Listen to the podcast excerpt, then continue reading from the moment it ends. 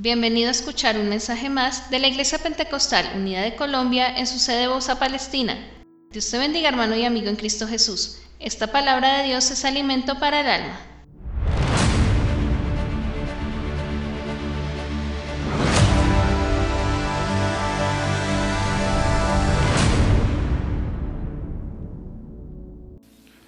Gloria a Jesús. Marcos capítulo 14, verso 29 en adelante.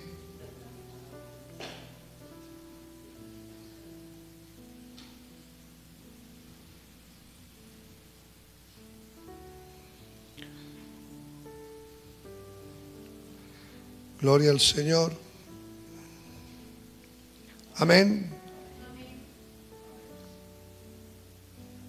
Verso 26, verso 26 dice, cuando hubieron cantado el himno, salieron al monte de los olivos. Entonces Jesús dijo, todos os escandalizaréis de mí esta noche, porque escrito está, heriré al pastor y las ovejas serán dispersas. Pero después de que haya resucitado, iré delante de vosotros a Galilea. Entonces Pedro le dijo, aunque todos se escandalicen, yo no.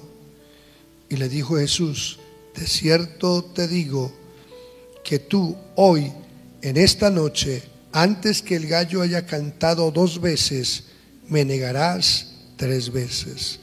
Mas él con mayor insistencia decía, si me fuere necesario morir contigo, no te negaré. También todos decían, lo mismo. Una alabanza al Señor. Una vez más, digámosle a Él, pidámosle a Él que nos hable en esta noche. Señor Jesús, tu palabra que es viva y eficaz y más cortante que toda espada o filo, Señor, toque nuestra vida, toque nuestro corazón en esta noche. Hoy necesitamos oír tu poderosa voz. Háblanos, háblanos, háblanos, Señor. Para ti toda la gloria, para ti toda la honra. Oh soberano, soberano y eterno Dios de gloria, trata con un corazón, trata con una vida, Dios, en esta noche. Te lo pido, oh Jesús, que alguien sea renovado esta noche. En el nombre de Jesús. Amén. Estén cómodos. Este semestre vamos a estar tratando el tema del Espíritu Santo. Y vamos a estar hablando bastante respecto a este tema. Y hoy solamente voy a hacer una pequeña introducción porque quiero es eh, solamente a abrir un poquito respecto al tema.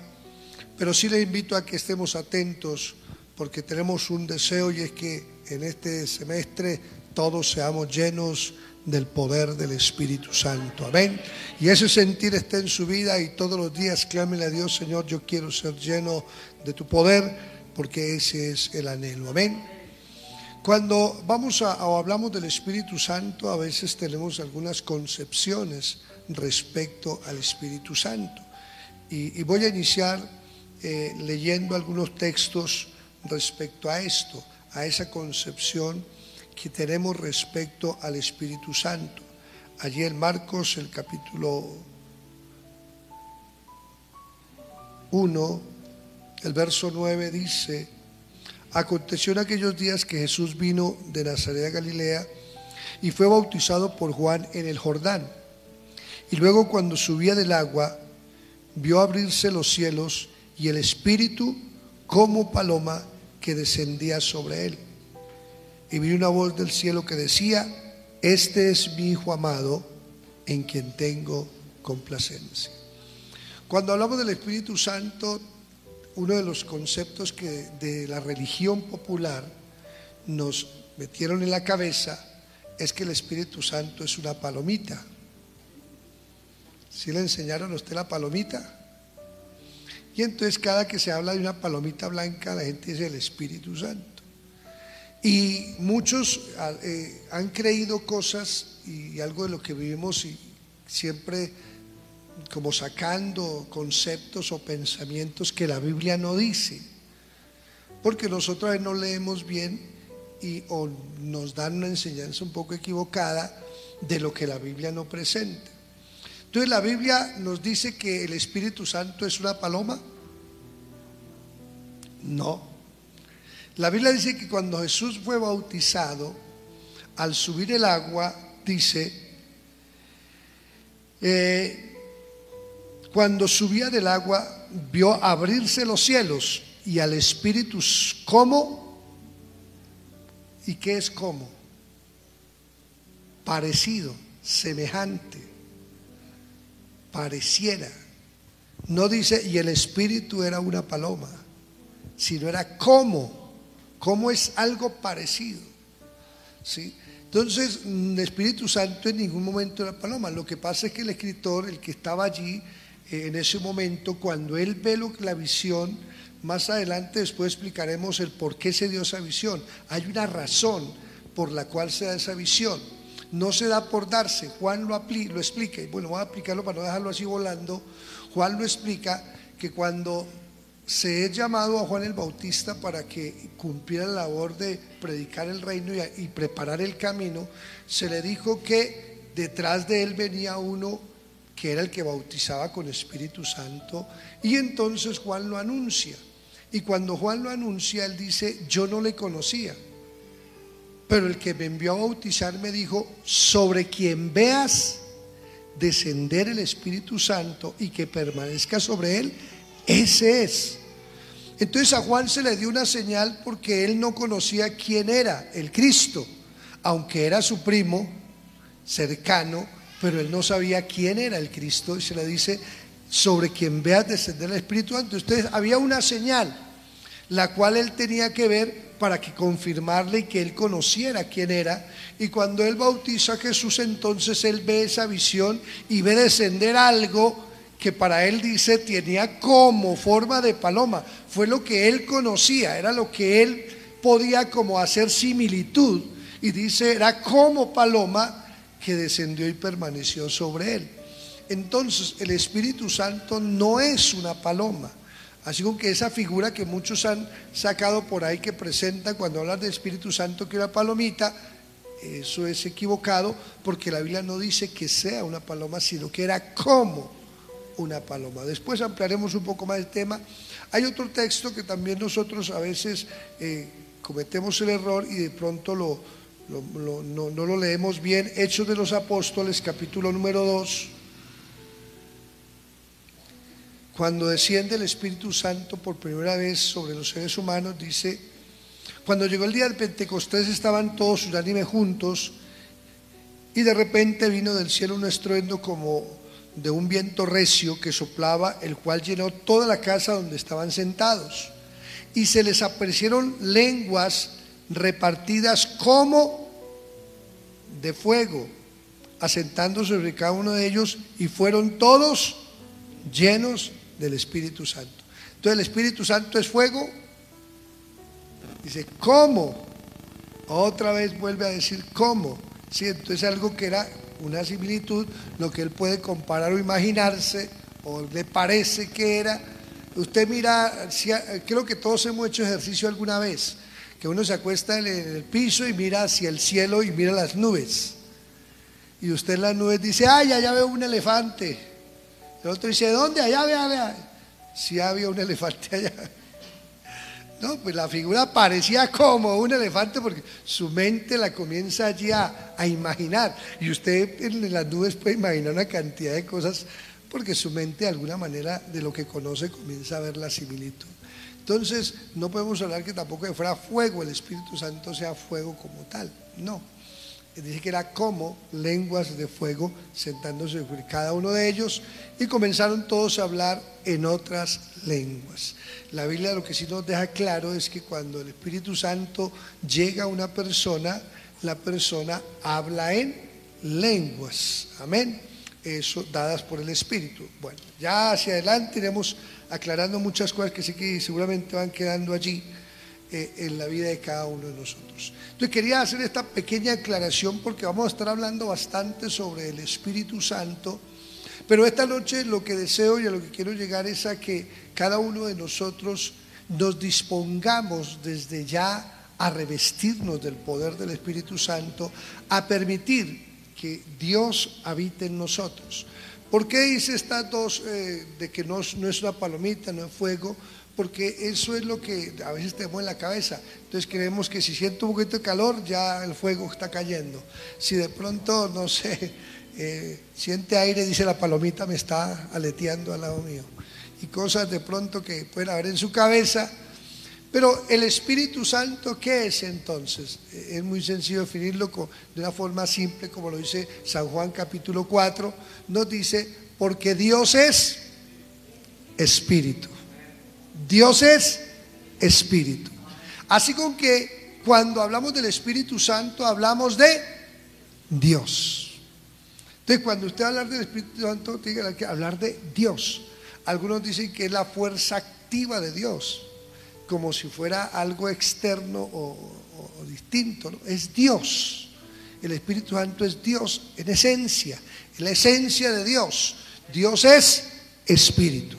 Dios no es hombre, Dios no es carne, Dios es Espíritu. Amén. Cuando hablamos entonces de la necesidad de revestirnos de Dios, del poder del Espíritu Santo, estamos de llenarnos de Dios, de permitir que Dios tome el control de nuestras vidas. Es permitir que Dios entre y gobierne nuestra vida. A eso nos referimos cuando hablamos de llenura, es de control, específicamente de soltar el control de mi vida en las manos de Dios, de permitir que sea Él quien dirija realmente mi vida, porque puedo dar el control a medias, puedo dar un poquito de control de mi vida hasta un punto, que es lo que algunos hacen, permiten un poquito que Dios guíe mi vida hasta ahí, pero de ahí no paso. No, yo le permito a Dios hasta ahí, eh, pero de ahí para adelante no, ya tanto no hay que exagerar, dicen algunos. No, la idea es que nosotros permitamos el control total de nuestra vida en las manos de Dios, doblegar mi voluntad y ponerla en las manos de Dios para que Él sea el que tome el control de nuestras vidas. Amén. Cuando una persona no está bajo el control de Dios, pues ah, tiene el control de su vida, entonces su vida actuará conforme a sus deseos y pasiones. Allí entonces reinará, será eso, sus deseos y sus pasiones que le llevarán que seguramente a hacer cosas que, que no convienen. He querido tomar este pasaje de Pedro porque Pedro nos enseña y nos deja ver algo de lo que hace Dios cuando llena o vive en la vida de alguien, de lo que pasa cuando el Señor entra a la vida de alguien, cuando permitimos que realmente Dios tome el control de nuestra vida. Pedro, el apóstol que Dios llamó, a quien le dijo, le cambió el nombre le puso Pedro o Piedra, porque su nombre es Simón, y entonces le dice, sobre esta roca edificaré mi iglesia, y es colocado Pedro entonces en una posición bien, bien especial, pero Pedro eh, tenía varias cosas, era impulsivo, Pedro era eh, una persona que actuaba de una forma rápida, reaccionaba rápido, hablaba impulsivamente.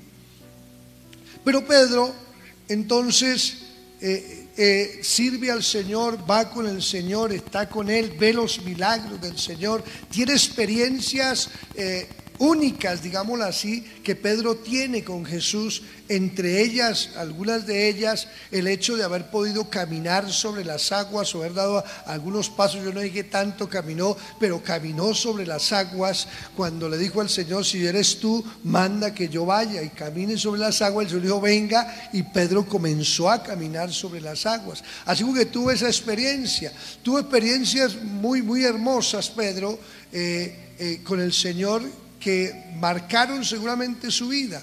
Así como que Pedro no era un apóstol cualquiera, un apóstol con experiencias con Dios, con tres años andando con Jesús, viendo milagros eh, en abundancia, viendo proezas que Jesús hacía, pero vemos un Pedro que eh, en aquella noche el Señor les dice, ustedes todos se van a escandalizar de mí Ustedes todos hoy se van a avergonzar de mí, ustedes todos hoy me van a dejar.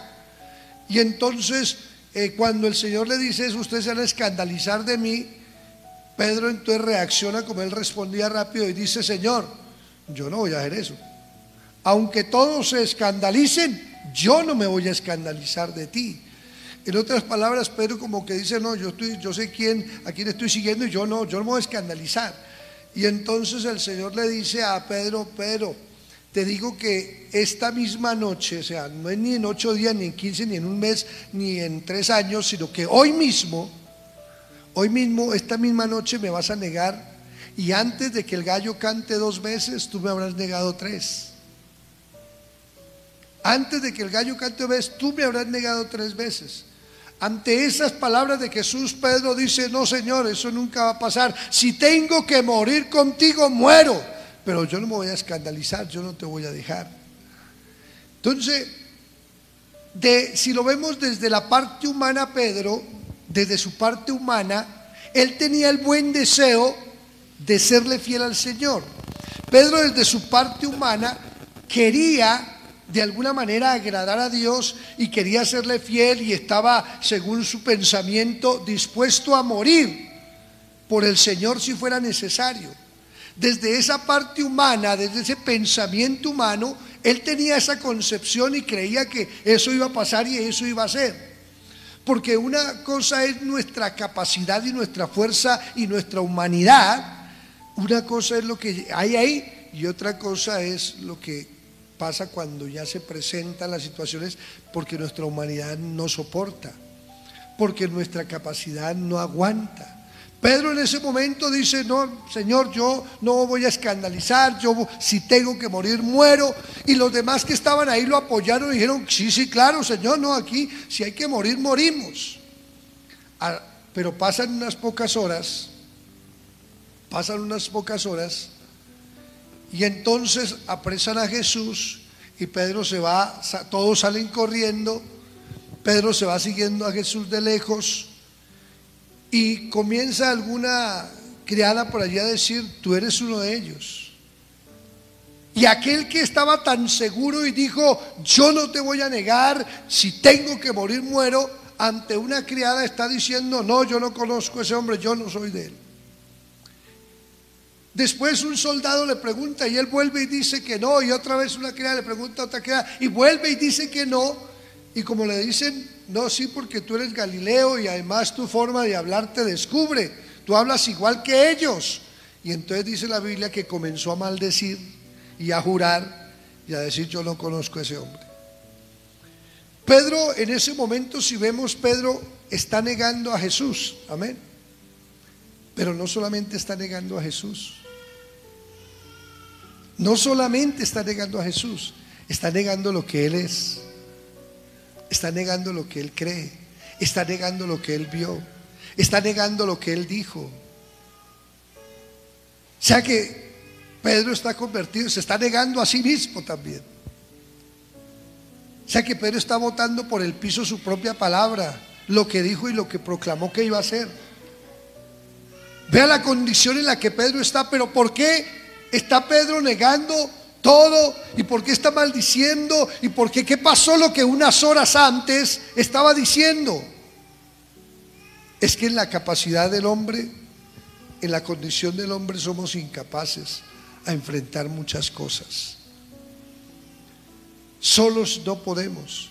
Por eso el Señor dijo, separados de mí, nada podéis hacer. Nosotros por nuestra propia fuerza quizás pueda haber el sentir y el deseo, pero por nuestra propia fuerza no podemos. No podemos.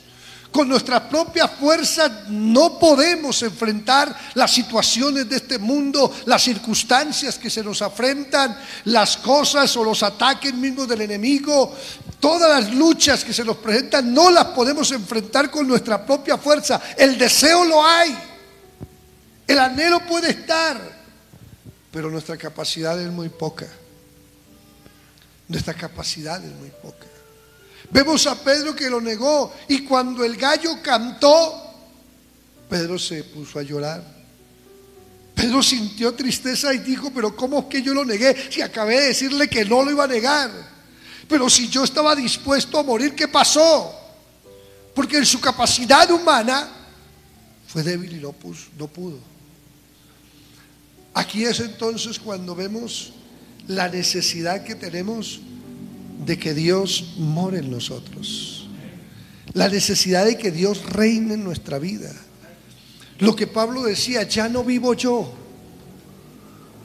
Vive Cristo en mí. O sea, si vivo yo, pues voy a caer, no voy a poder, voy a ser vencido. Si las cosas las hago en mi fuerza y en mi capacidad, no voy a poder. Porque mi fuerza es poca y mi capacidad es poca. Pero si Cristo vive en mí, entonces podré decir, como dijo Pablo, todo lo puedo en Cristo que me fortalece, aleluya. Todo lo puedo en Él porque Él me da la fuerza, porque Él me da la capacidad de hacerlo. Y entonces vemos a, un Pedro humillado, a un Pedro arrepentido, a un Pedro acongojado, un Pedro que está en una condición allí triste. Después el Señor se les aparece y están pescando y no sabían que era Jesús. Y les dijo, hijitos, se le hizo algo de comer. Y están allí ellos sin saber quién era, pero como que Juan, el, el, menor, el que estaba cerca, el que Jesús amaba, lo reconoce y le dice a Pedro, es Jesús.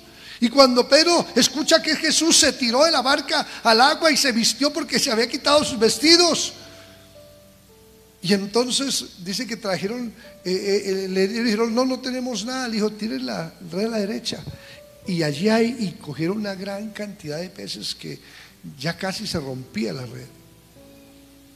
Pero ellos llegan a la orilla y están allí asombrados porque él ya había muerto, pero es resucitado que está presentándose y ellos no sabían ni qué, qué decir. Y ninguno preguntaba quién eres y por qué estás aquí, si vimos que te mataron y vimos que, que te enterraron, nadie preguntaba nada, todos estaban allí, atónitos, asombrados de verlo. Dice la Biblia que les dio de comer les dio de comer porque cuando ellos llegaron y no tenían de comer, pero Jesús sí tenía ahí unas brasas y tenía pescado y pan y les dio. Y les partió y les dio. Dios conoce nuestra debilidad humana. Dios conoce nuestra debilidad humana y Él la comprende. Él dijo, no contenderá mi espíritu con el hombre porque ciertamente Él es carne. Él conoce que somos débiles. Él lo sabe. Por eso Él dijo, no los dejaré huérfanos. No los voy a dejar solos, porque si los dejo solos, no van a poder. Si los dejo solos, ustedes serán vencidos. No os dejaré huérfanos, vendré a vosotros. Yo voy a volver. Yo voy a estar con ustedes todos los días hasta el fin del mundo. Ya no voy a estar al lado de ustedes, sino que voy a estar dentro de ustedes para que puedan soportar y para que puedan vencer, aleluya, y alcanzar la meta. Ese día Jesús le pregunta a Pedro, al que le negó, Pedro, ¿me amas más que estos? Y Pedro le dice, Jesús, yo te amo. Tú sabes que te amo. Apacienta mis corderos. Y otra vez le vuelvo a preguntar, Pedro, ¿me amas más que estos? Y Pedro le dice, Señor, tú sabes que te amo. Pastorea mis ovejas. Pero por tercera vez vuelve y le pregunta, Pedro, ¿me amas? Y Pedro triste le dice, Señor, tú sabes todas las cosas. Tú sabes que te amo. En otras palabras, Pedro le está diciendo, Señor, yo no te puedo engañar. A cualquier hombre podría engañar, pero a ti no te puedo engañar. Tú sabes todas las cosas. Sabes que te amo. Es como Pedro diciéndole, Señor, yo no te fallé porque no te amo. Yo no fallé porque quizás es que no te amo, no. Te fallé no por eso, yo te amo. ¿Y cuántas veces quizás a nosotros nos pasa eso? Amamos al Señor y no queremos fallarle.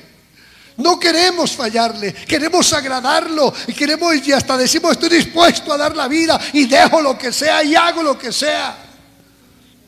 Pero como que esta carne es tan débil que no podemos, que cuando llega el momento de enfrentarnos a la tentación, cuando llega el momento de enfrentarnos a la situación, a, aquello que se nos presenta, a aquello que nuestra carne pide, entonces decaemos y después nos duele y decimos, pero ¿por qué no fui capaz? ¿Por qué me venció esto? ¿Por qué una vez más vuelvo a caer en lo mismo? Si yo sé que esto es malo, si yo sé que esto me hace daño, si yo sé que esto me aleja de Dios, si yo sé que esto es pecar contra Dios, ¿por qué vuelvo a caer en lo mismo?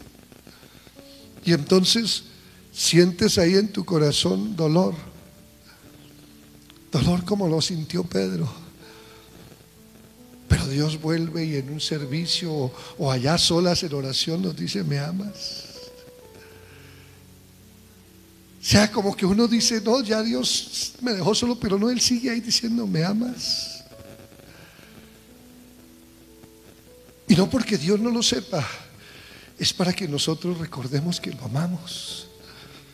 Porque Dios no es que Él ignore eso, Él sabe, a Él no lo engañamos. Pero es como que nosotros no lo creemos y decimos, yo como que ya no amo a Dios. No, ¿me amas?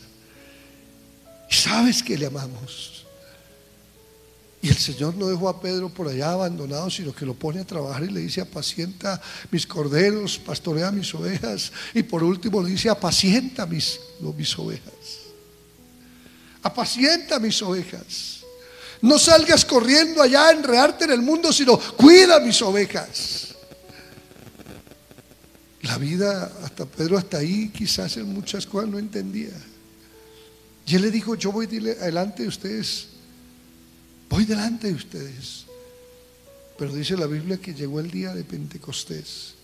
Y como ya ellos lo habían visto, resultados, todos se reunieron en el aposento alto porque Él les había dicho que se quedaran en Jerusalén hasta que fueran investidos del poder de lo alto. No se vayan, quédense ahí hasta que sean investidos del poder de lo alto.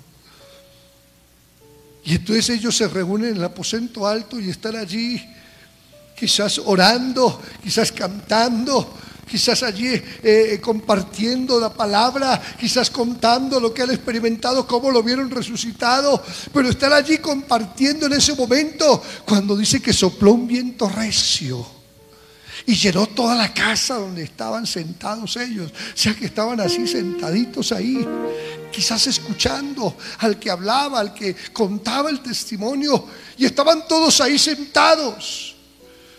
Cuando sopla ese viento recio, y dice que se les aparecieron lenguas, todos, cada uno comenzó a hablar en otras lenguas comenzaron a sentir la gloria de Dios y comenzaron todos a hablar en otra lengua según el Espíritu les daba que hablase, así como que de ser un salón en el que estaban quizás todos sentados y callados, ahora todos están hablando y todos están proclamando y exaltando a Dios en diferentes lenguas y se hizo un escándalo tremendo al punto que ese grito y quedó escándalo se escuchó hasta muy lejos y la gente comenzó a aglomerarse a mirar qué estaba pasando el aposento alto, allá que está esa gente, se volvió loca. ¿Qué ocurrió? Están borrachos. Era la expresión de ellos, ellos están ebrios porque están que hacen escándalo, están que gritan y una cantidad de cosas. Y la gente se acercó y como había venido gente de todas partes, había gente de diferentes lugares que hablaban diferente idioma y estaban atónitos escuchando. Vea ese, ese es Galileo, ese es hebreo y por qué está hablando en mi idioma. ¿Por qué habla en mi idioma y no, en el de él? ¿Por qué está exaltando a Dios en ese idioma si es mi idioma? Y ellos entendían lo que ellos decían en lenguas allá en el aposento alto y comprendían lo que ellos hablaban y que estaban atónitos. Y allí estaba Pedro. Ahí estaba Pedro el que le había negado, al que el Señor le dijo, apacienta mis ovejas. Ahí está el que sintió miedo ante la criada, ante el soldado, ante aquella mujer, sintió miedo y lo negó y dijo, yo no lo conozco y yo no sé quién es. Ahí estaba aquel que, que olvidó lo que él creía, lo que profesaba, lo que enseñaba, que se le olvidó lo que vio, los milagros que vio, pero ahí estaba ahora pero ahora, a partir de que el poder de Dios lo llena, a partir de que, habló en lenguas, de que el Espíritu Santo entró en él, de que Dios entró a habitar en su vida, Pedro es transformado en un hombre totalmente diferente. Ya no es el que siente miedo a que se den de cuenta que es seguidor de Jesús, sino que en medio de esa multitud tan grande, no era una criada ni un soldado nomás, no, era una multitud inmensa. Eran miles de personas reunidas y este se, pone en pie en medio de todos y le dicen, varones galileos, hermanos, que escuchan. Esto no es tan ebrios como ustedes lo suponen, sino que esto es lo que fue dicho por el profeta Joel. En los postreros tiempos, dice el Señor, derramaré de mi espíritu sobre toda carne. Y esto es lo que se está cumpliendo en este día. ¿Sabe por qué? Porque el Espíritu Santo, cuando Dios habita en nosotros, Él nos da la fuerza que nosotros no tenemos. Él nos da la capacidad que nosotros no poseemos. Quizás tú no puedes con tus debilidades, pero el poder de Dios cuando viene sobre tu vida, cuando tú estás lleno del poder de Dios, Él te da la fuerza, te da la capacidad de vencer tus debilidades. Por eso el apóstol dijo, todo lo puedo en Cristo que me fortalece, aleluya, porque si estamos llenos de Dios, si Él habita en nosotros, entonces nada nos podrá vencer, aleluya, nada nos podrá destruir, aleluya, porque somos más que vencedores por medio de aquel que nos amó. Iglesia, por eso necesitamos llenarnos del poder del Espíritu Santo. Necesitamos dejar que Dios habite y gobierne nuestra vida. Porque hermano, las debilidades siguen estando en esta carne. Las debilidades siguen estando en esta carne. No es que tú te bautizaste y ya cuando te bautizaste las debilidades se fueron de tu carne, no siguen estando ahí. Las tentaciones están y tu carne sigue siendo débil al pecado. Tu carne sigue jalando al pecado, aleluya. Pero cuando Cristo habita en ti, aleluya, cuando Dios habita en ti, aleluya, y tú puedes decir, ya no vivo yo, vive Cristo en mí. Entonces cuando la debilidad se presenta, la tentación y la debilidad quiere ceder, aleluya, ahí fluye el don del Espíritu Santo, ahí fluye la templanza, ahí fluye la fuerza del Espíritu Santo, ahí fluye el poder de Dios que te da la fuerza para decirle al pecado no para rechazar lo que antes no podía rechazar no caer en lo que antes caías. ¿Por qué? No por ti, aleluya, porque el poder de Dios está en ti y te da la fortaleza, aleluya, para vencer todo lo que venga contra ti. Por eso es que el apóstol decía todo, no dice algunas cosas, dice todo lo puedo en Cristo, todo lo puedo en Cristo, todo lo puedo en Cristo, todo lo puedo en Cristo. Esas tentaciones de tu carne, esas pasiones de tu carne, oh esas debilidades de tu carne, todo lo puedo en Cristo. ¿Y sabe por qué lo puedo? Porque Él me fortalece, aleluya. Por eso el escritor dice, por lo demás, hermanos míos, fortaleceos en el Señor y en el poder de su fuerza, aleluya. Necesitamos fortalecernos en el Señor. ¿Y cómo lo podemos hacer?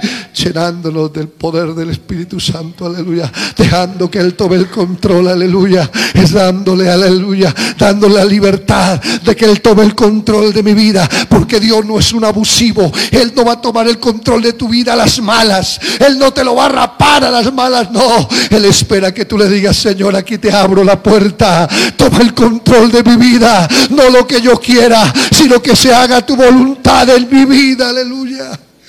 Él nos da el ejemplo en esa oración allá en el huerto en medio de su dolor, sabiendo lo que le esperaba, la tortura tan terrible, él hacía una oración. Señor, si es posible, pasa de mí esta copa, pero no se haga mi voluntad, sino la tuya, aleluya. Qué bueno que nosotros estemos dispuestos a dejar que la voluntad de Dios se cumpla en nosotros, que el propósito de Dios se cumpla en nosotros, que no se haga lo que nosotros queremos, sino lo que Él quiere. Porque la voluntad de Dios no es nuestra voluntad.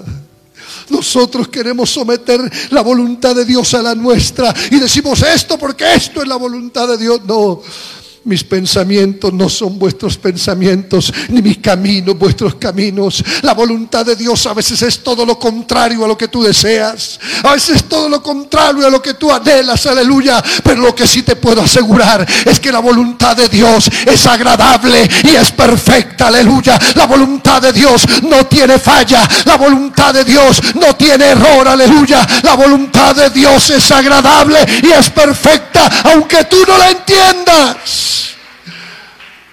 Necesitamos, iglesia, revestirnos del poder del Espíritu Santo.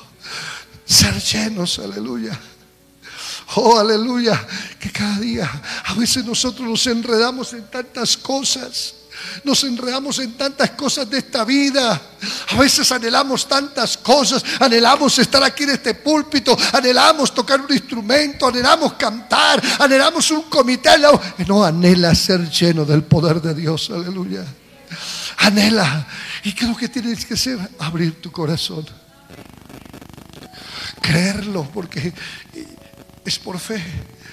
Créelo y abre tu corazón. Aleluya. Abre tu corazón. Y Él entrará, aleluya. Él si quiere entrar a tu vida.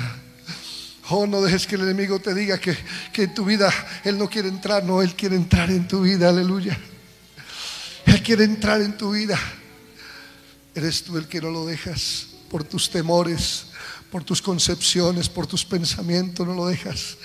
Pero si rindes tu voluntad y le dices, Señor, entra, entra a mi vida, entra todo mi ser, Señor. Como dice aquella canción, estremece mi estructura.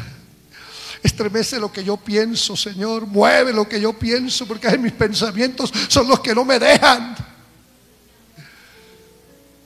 Algunos dicen, no, es que yo hice, cometí esto, cometí lo otro, hice aquí, hice allá. Deja sus pensamientos, aleluya. Si es por perfección que se recibe el Espíritu Santo, ninguno lo recibiríamos. Fuera por perfección, ninguno lo recibiríamos. Porque tú tienes error, yo tengo otros. Y aquí el hermano tiene otros y todos tenemos otros. Es por la misericordia de Dios. Es por su bondad. Es porque Él lo quiso así. Y dijo, en los posteros tiempos derramaré de mi espíritu sobre toda carne. Aleluya. Y tú eres carne. Sea que sobre ti también ha de descender el Espíritu Santo. Aleluya. Para ti es la promesa. Para vuestros hijos. Para todos los que están lejos. Y para todos cuantos el Señor nuestro Dios llamare para todos en la promesa. Recíbela solamente, créelo y deja que Él entre. Tú no tienes que hacer fuerza, tú no tienes que hacer un esfuerzo terrible, no. Lo que tienes que hacer es creer y abrir la puerta de tu corazón para que Él entre y habite y more en tu vida. Oh, aleluya. ¿Cuántos conceptos tienes? Algunos están esperando sentir el calor del fuego. Otro está esperando la palomita. No. Deja que el Espíritu de Dios, deja que Dios entre a tu vida. Deja que Dios entre a tu vida. Y Él no entra a tu vida porque la tienes muy linda, muy ordenada, muy aseada, no. Él entra a tu vida a ordenarte la vida. Él no llega porque está, está a las maravillas la casa y se la tienen perfecta, no. Él llega a ordenarla, arreglarla, a perfeccionarla. Así como que hermano, solo abre el corazón. A veces uno llega a una casa y le dice, ay pastor, no entre porque es que está desordenado. Ay hermano, no entre porque qué pena. No, pues, y eso le hacemos al Señor también. Señor, no entre porque qué pena. Señor, no quédate en la puerta porque qué vergüenza, Señor. No, por el contrario, dile, abre la puerta y dile, Señor, entra porque mi casa es un desorden. Señor, entra porque mi vida necesita de ti. Señor, entra porque solo tú puedes arreglar mi casa. Nadie más la puede ordenar sino tú. Entra. Entra porque te necesito. Entra porque necesito que saques lo que no sirve y pongas lo que hace falta. Aleluya. Alguien le quiere decir esta noche al Señor, entra en mi casa.